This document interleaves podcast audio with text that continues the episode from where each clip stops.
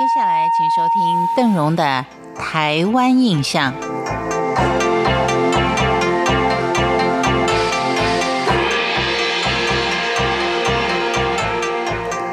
我们今天一块来看看金门名称的由来。金门古名称叫做梧州或是仙州。梧州命名的由来，可能是依福建泉州府晋江有一条吴江而命名的。至于仙州之名，则是因为太武山别名为仙山而得。太武山悠然掩卧，俗称仙人倒地。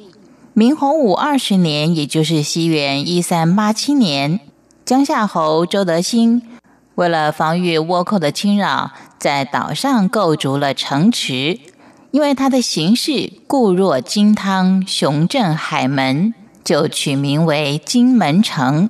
从此，金门就定名了。我们溯及金门的历史，可以从晋朝五胡乱华，汉人为了避灾祸而来到金门说起。当时，金门俨然就是一座蓬莱仙岛。一直到唐代，金门成为朝廷。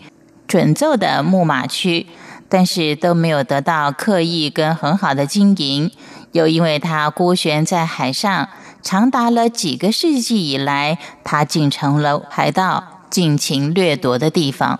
在南明隆武元年，也就是西元一六四六年的时候，郑成功从烈屿湖景头登陆，大会南明朝廷文武群臣，在巡检司城。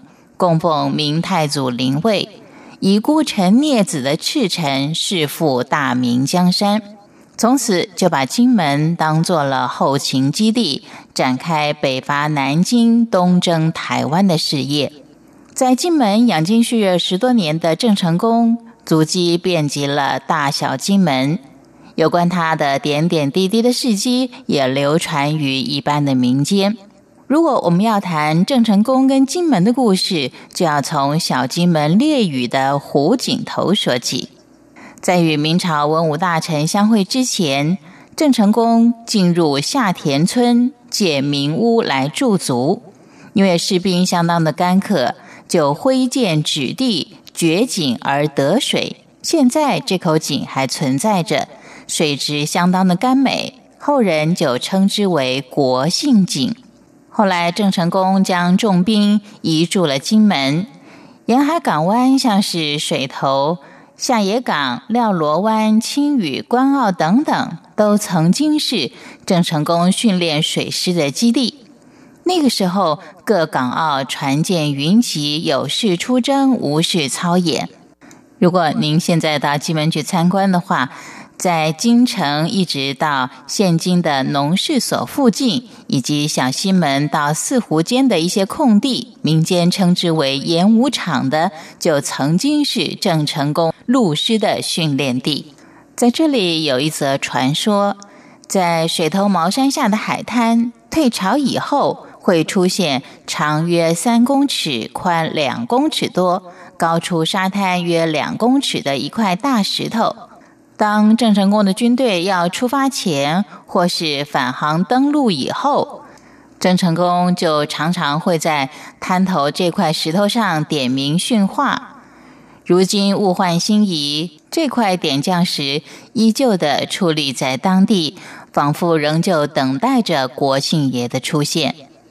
在金门练兵期间，郑成功常常登太武山观兵。鸟瞰沿海的形势，并常常在闲暇的时候信步到太武山一处深约十三公尺、高四公尺、宽约六公尺的天然岩洞。它是一个太武岩，跟幕僚下棋。后人又称这个洞就叫做延平帅府。